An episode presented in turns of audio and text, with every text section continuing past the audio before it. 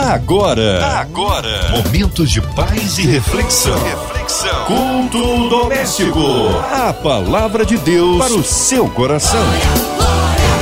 Começando mais um culto doméstico na 93 FM. Que alegria estar aqui mais uma vez nesta noite feliz, nessa noite abençoada. Agora no culto doméstico, adorando e engrandecendo o nome do Senhor e recebendo hoje para trazer a palavra, para ministrar a palavra de Deus, compartilhar conosco um pouco do amor de Deus, o pastor Edivaldo Oliveira do Ministério Minuto com Deus. Pastor Edivaldo Oliveira, que alegria tê-lo conosco no culto doméstico da 93. Boa noite aos ouvintes da 93 FM. Amém, graças a Deus, pastor. Qual será o livro onde meditaremos nessa noite? Capítulo, versículo é no Novo, no Antigo Testamento. Conta pra gente, que é pra gente já se preparar aqui, pro ouvinte também preparar em casa a Bíblia, já deixar aberta. Eu quero convidar você a, a abrir a sua Bíblia, já deixa ela aí preparada. Hoje nós vamos refletir no livro do profeta Jeremias, Jeremias capítulo 9. A palavra de Deus para o seu coração. Assim diz o Senhor: Não se glorie o sábio em sua sabedoria, nem o forte em sua força, nem o rico em sua riqueza.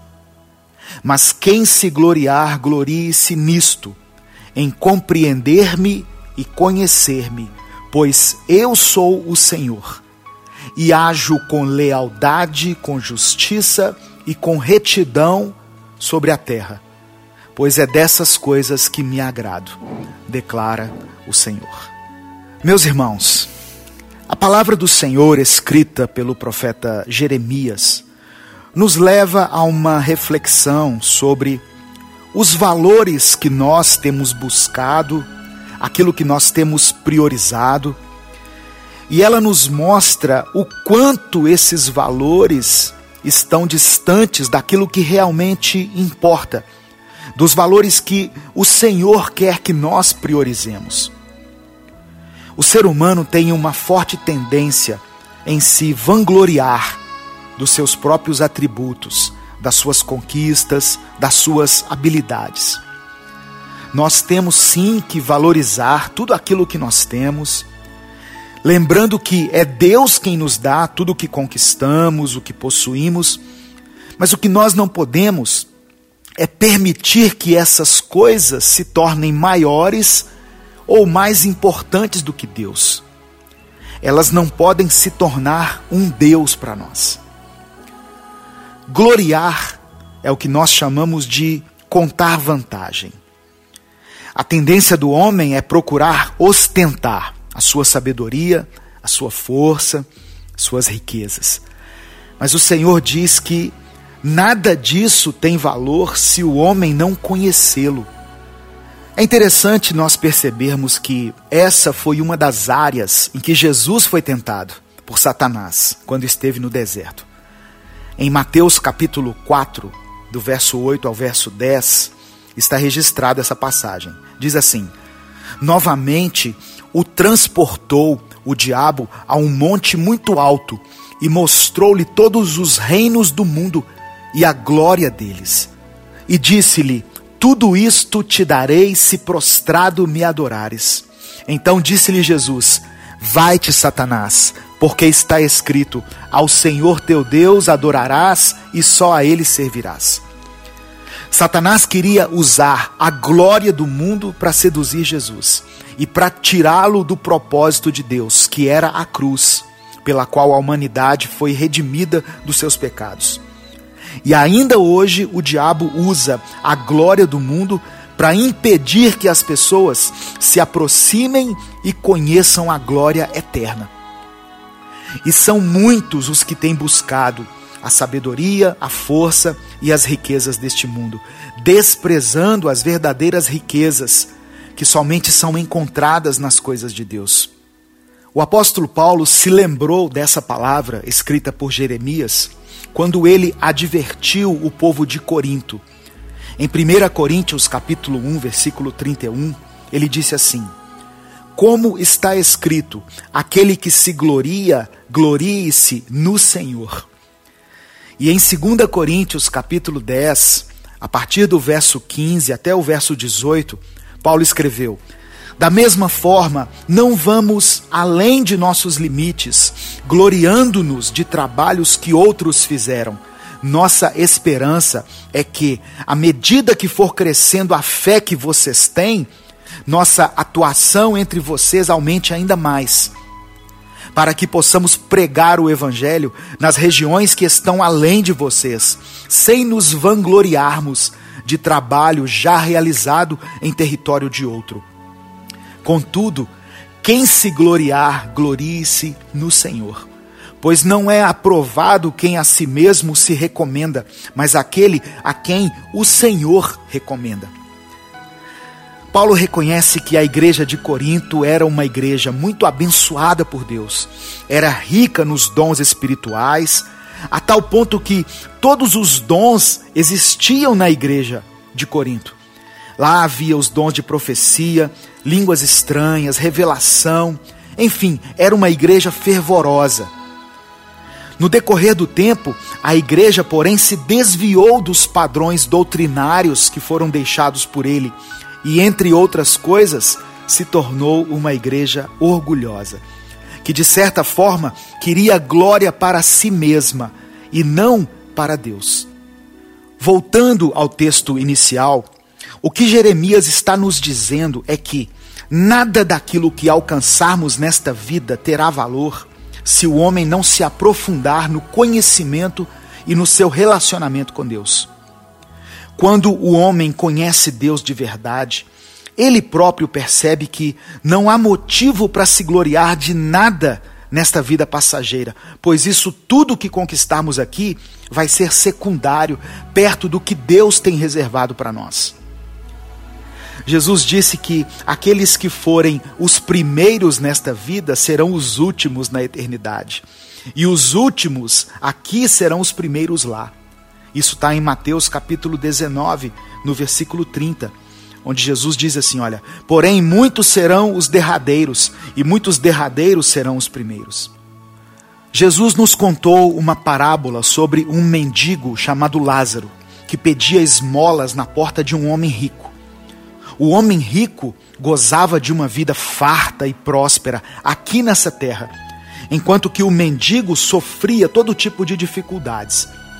Mas na eternidade, a situação dos dois se inverteu. O mendigo morreu e foi levado pelos anjos para perto de Deus, enquanto que o rico morreu e foi levado para o inferno.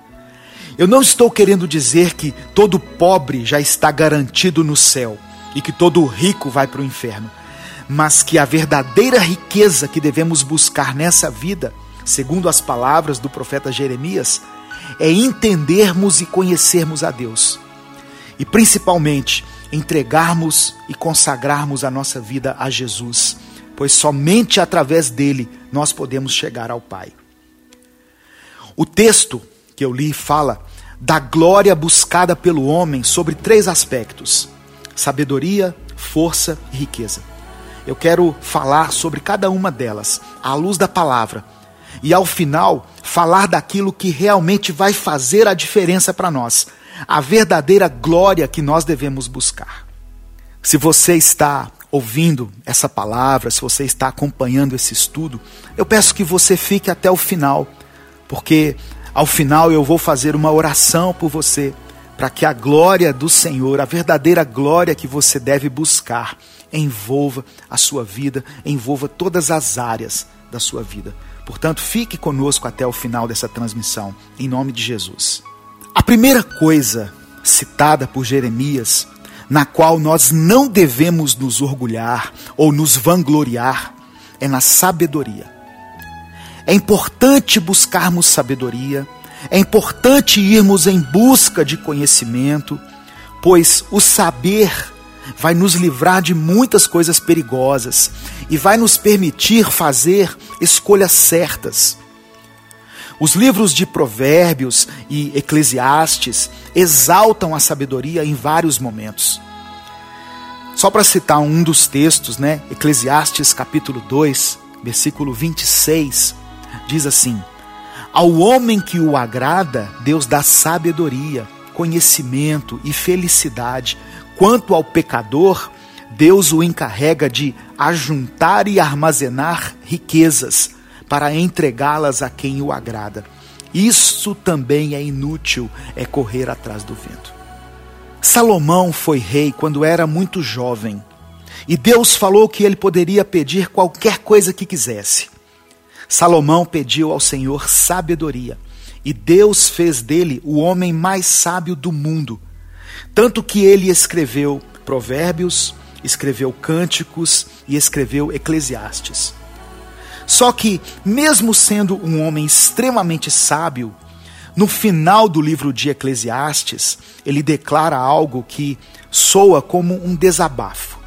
Ele diz assim: estudar demais deixa qualquer um exausto. Tema a Deus e obedeça aos seus mandamentos, porque isso é essencial para o homem. Se não for bem administrado, o conhecimento pode se tornar uma ferramenta que nos afasta de Deus. Porque o estudioso quer encontrar racionalidade em tudo. Até mesmo o conhecimento teológico, que é enaltecido por muitos, pode ser um instrumento que nos tira do propósito do Senhor.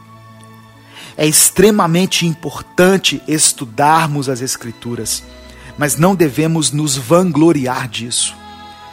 Porque o que nós temos visto muitas vezes são pessoas que adquirem um profundo conhecimento teológico e começam a se achar superiores por causa disso. Como se conhecimento fosse a medida pela qual o Senhor nos mede. Em Tiago, capítulo 1, versículo 5, diz assim: Se algum de vocês tem falta de sabedoria, peça a Deus, que a todos dá livremente de boa vontade e lhe será concedida. A segunda coisa mencionada pelo profeta Jeremias é a força, que aqui eu quero associar ao poder, ao governo. A tendência de todo ser humano é a de querer ter domínio, seja sobre as pessoas, seja sobre uma situação específica ou sobre as diversas áreas da nossa vida. Quando nós percebemos que estamos perdendo o controle, nós entramos em desespero. Isso também é outra ilusão. Nós podemos estar à frente de grandes impérios, mas um dia todos eles vão passar. O nosso reinado, seja na proporção que for, não dura muito tempo. A pessoa pode hoje se vangloriar de ocupar um grande cargo no governo, ou de estar à frente de uma grande empresa, um grande ministério, mas nada disso é para sempre. O tempo de vida do ser humano é muito curto. Se viver 100 anos é muito. A palavra de Deus diz em Salmos 90 que os anos da nossa vida chegam a 70 ou 80 para aqueles que têm mais vigor, mas são anos difíceis e cheios de sofrimento.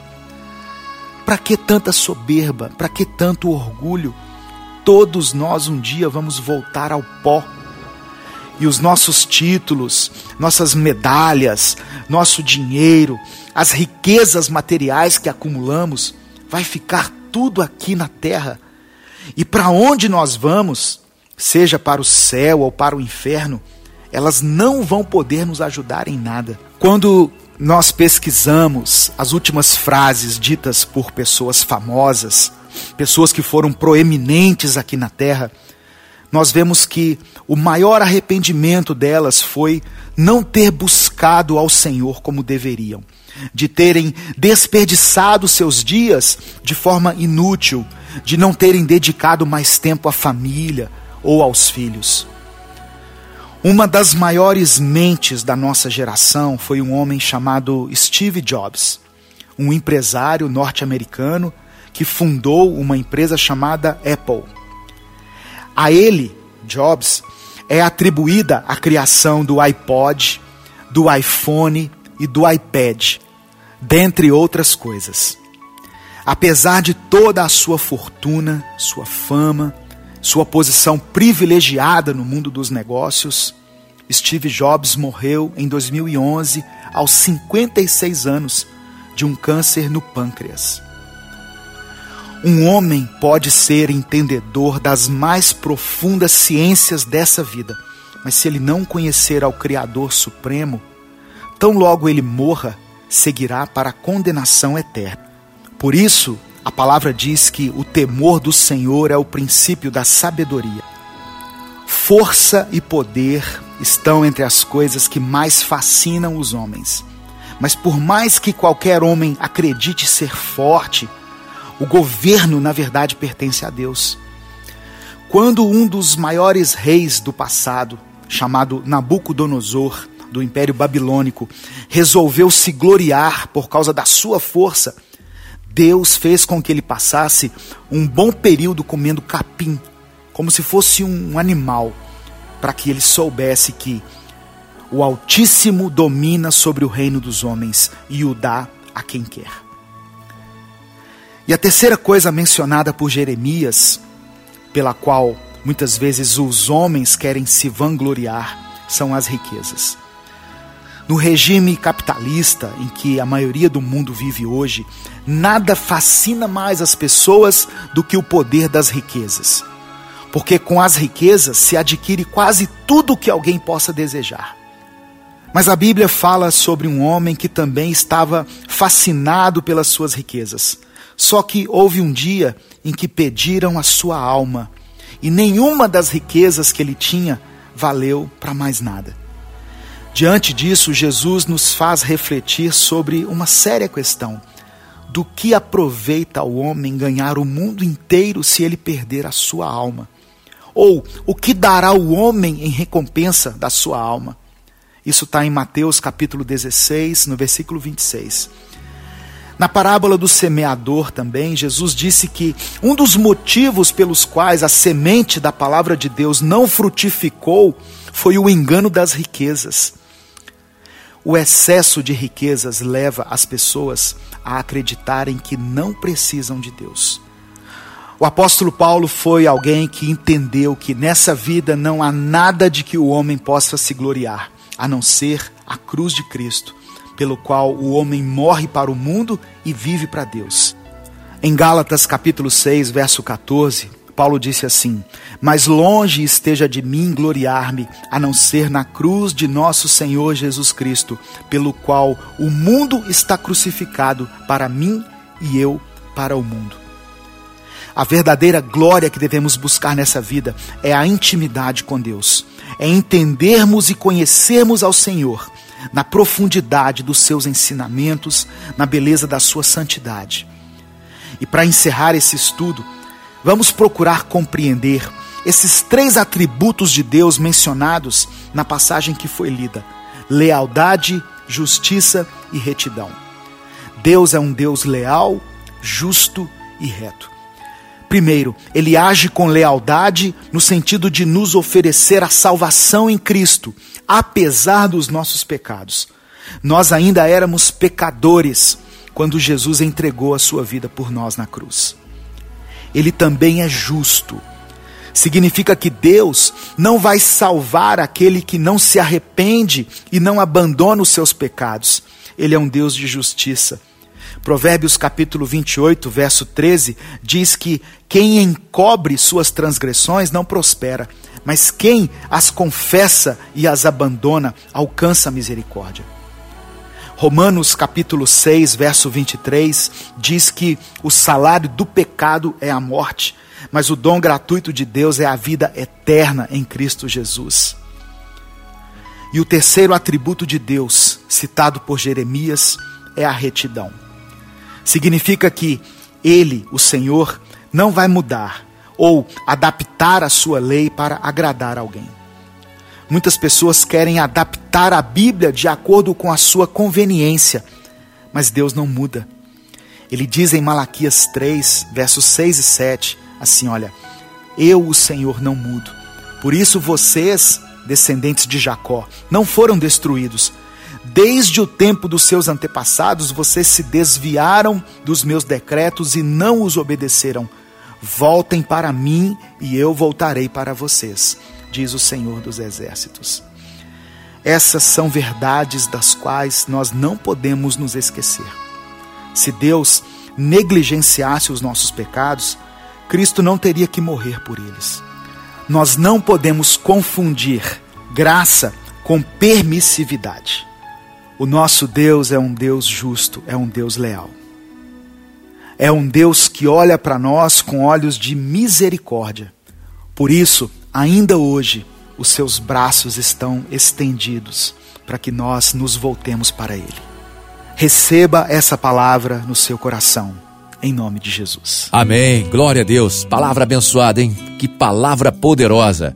Meu querido pastor Edivaldo Oliveira, que alegria, viu? Receber aí de Deus, da parte de Deus, essa palavra vitoriosa para os nossos corações. E nesse momento, pastor, vamos orar, vamos pedir a Deus para que venha intervir na vida dos nossos ouvintes que precisam de oração, que buscam cura divina, libertação na área da saúde, na área financeira, que possamos orar pelas famílias, vamos orar pelos ouvintes, a equipe da 93, o Grupo MK, a direção, a Dona Evelise de Oliveira, Cristina Xisto, Marina de Oliveira, Andréia Maier, todos envolvidos com essa grande obra, aos funcionários, colaboradores, toda a equipe da 93, orando também pelos médicos, pelos enfermeiros, a todos os profissionais da área da saúde da segurança pública, orar pelas nossas autoridades, pelos nossos governantes. Oremos em nome de Jesus. Pai amado e querido, nós queremos te agradecer pela tua palavra, pelo teu amor, pelo teu perdão. Ó Deus, eu quero colocar diante do Senhor a vida desse irmão, dessa irmã que estão ouvindo essa mensagem e pedir que o Senhor os visite nas suas necessidades. Toma a vida daqueles que têm lutado contra as enfermidades nesse período de pandemia. Traga a cura, traga a restauração, alivia, Senhor, a dor dessa pessoa que está passando por um tempo de enfermidade. E não permita que fique nenhuma sequela na vida dele e na vida dela. Eu quero apresentar ao Senhor toda a diretoria também da 93 FM, da MK, para que todas as pessoas, Senhor, que compõem esse quadro funcional continuem sendo instrumentos de vida, de bênção, de cura na vida dessas milhares de pessoas que são alcançadas por essa programação. Eu coloco diante do Senhor também a vida dos nossos governantes pedindo que o Senhor dê a eles sabedoria, discernimento e direção para lidarem com todos os desafios que se colocam diante deles. Te pedimos perdão, Senhor, porque muitas vezes temos nos gloriado na nossa sabedoria, na nossa força e nas nossas riquezas, mas reconhecemos que devemos nos gloriar somente no Senhor pois somente em ti vamos encontrar lealdade, justiça e retidão. E sabemos que são essas coisas que te agradam. Por isso nós oramos e te agradecemos em nome de Jesus. Amém. Amém. Graças a Deus. Louvado seja Deus. Meu querido pastor Edivaldo Oliveira, do Ministério Minuto com Deus. Agora suas considerações finais, o senhor deixando aí os seus contatos, o endereço da sua igreja, da sua comunidade lá, né? O Ministério Minuto com Deus, os horários de culto, culto online, culto presencial, o endereço. Eu quero mais uma vez agradecer a participação aqui, o convite na condução desse culto e que muitas vidas sejam alcançadas, sejam restauradas e sejam libertas pelo poder que há na palavra de Deus. Um grande abraço a todos e até a próxima, se Deus o permitir em nome de Jesus. Graças a Deus. Olha, você que está em casa, não esqueça, todos os dias de segunda a sexta, às 8h15, tem culto doméstico aqui na sua 93 FM. Acesse as plataformas digitais, que lá também está o culto doméstico e vários programas aqui da sua 93 FM. Um abraço, até amanhã, se Deus quiser. Não desliga não, porque vem aí o programa do Comerge. Você ouviu? Você ouviu? Momentos de paz e reflexão. reflexão. Culto doméstico. A palavra de Deus para o seu coração.